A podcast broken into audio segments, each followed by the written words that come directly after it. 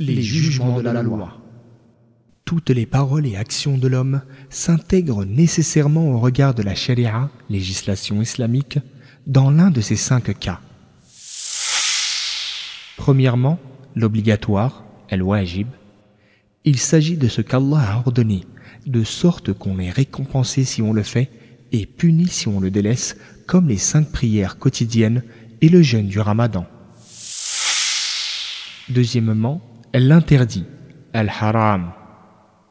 C'est ce qu'Allah a prohibé de telle sorte qu'on est récompensé en le délaissant et puni si on l'enfreint, comme la fornication et la consommation du vin. Troisièmement, sunnah, mustahab. L'acte qualifié de sunnah, conforme à la tradition et l'exemple du prophète, ou recommandé, mustahab, il s'agit de ce que l'islam conseille de faire de sorte que celui qui s'y applique est récompensé, tandis que celui qui le délaisse n'est pas puni, comme par exemple sourire quand on rencontre les gens, s'empresser de les saluer en premier, enlever les saletés qui jonchent la route, etc.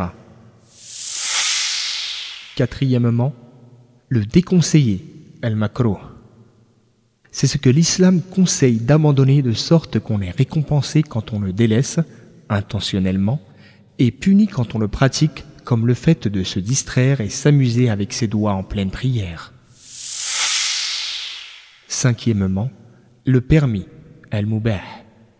Le permis, al-mubah, c'est l'acte dont ni la pratique ni le délaissement ne sont visés par un ordre ou une interdiction, comme le fait en général de manger, boire et parler.